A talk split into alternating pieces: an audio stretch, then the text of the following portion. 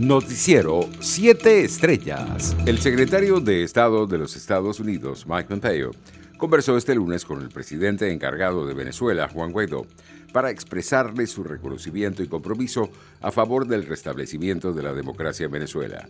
En un comunicado de prensa, el Departamento de Estado informó que Pompeo y Guaidó discutieron su objetivo mutuo de una transición democrática pacífica en Venezuela y el apoyo inquebrantable de Estados Unidos a su liderazgo y a la libertad y dignidad de todos los venezolanos. El Papa Francisco suplicó unidad este martes a la Iglesia de Venezuela, a la que agradeció por el trabajo que realiza por los pobres y excluidos azotados por la pandemia de coronavirus. No se fracturen, hermanos, no se fracturen. Siempre hay una posibilidad de unirse como también siempre hay una posibilidad de aislarse y crear una actitud del corazón sectaria, fuera de la unidad de la Iglesia, clamó Francisco en un video mensaje divulgado por el Vaticano. Este martes se descarriló un tren del metro de Caracas en la estación El Valle en horas de la mañana. Los usuarios desalojaron los vagones y tuvieron que caminar por los túneles. Internacionales. El presidente de Ecuador, Lenín Moreno, advirtió este martes del peligro de tener un narcogobierno de Venezuela, en una región donde operan los principales carteles de la droga a nivel hemisférico y global.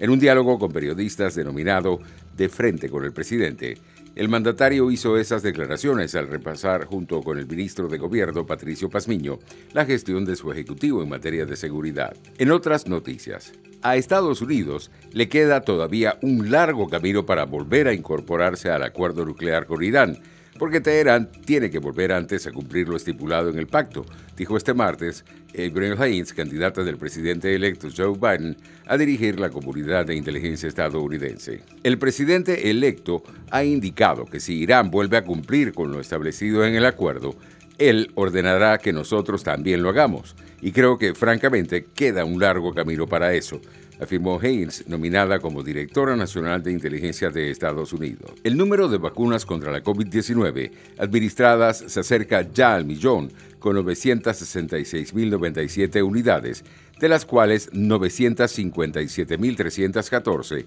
son del laboratorio Pfizer BioNTech y 8.783 de Moderna, con un porcentaje del 84,5% de inyecciones aplicadas sobre 1.143.300 recibidas, según los datos oficiales ofrecidos este martes por el Ministerio de Sanidad. Además, se han inyectado las dos dosis de la vacuna de Pfizer necesarias para la inmunidad a un total de 9.341 personas, cifra que cuadruplica las 2.315 contabilizadas ayer lunes y que supone casi el 1% de la totalidad de las administradas. Economía. Janet Yellen, nominada por el presidente electo de Estados Unidos, Joe Biden, para ser la próxima secretaria del Tesoro, pidió este martes al Congreso un gran estímulo fiscal para evitar el riesgo de una recesión más larga y dolorosa en medio de la crisis provocada por la pandemia del coronavirus. Los economistas no siempre están de acuerdo, pero creo que hay un consenso ahora.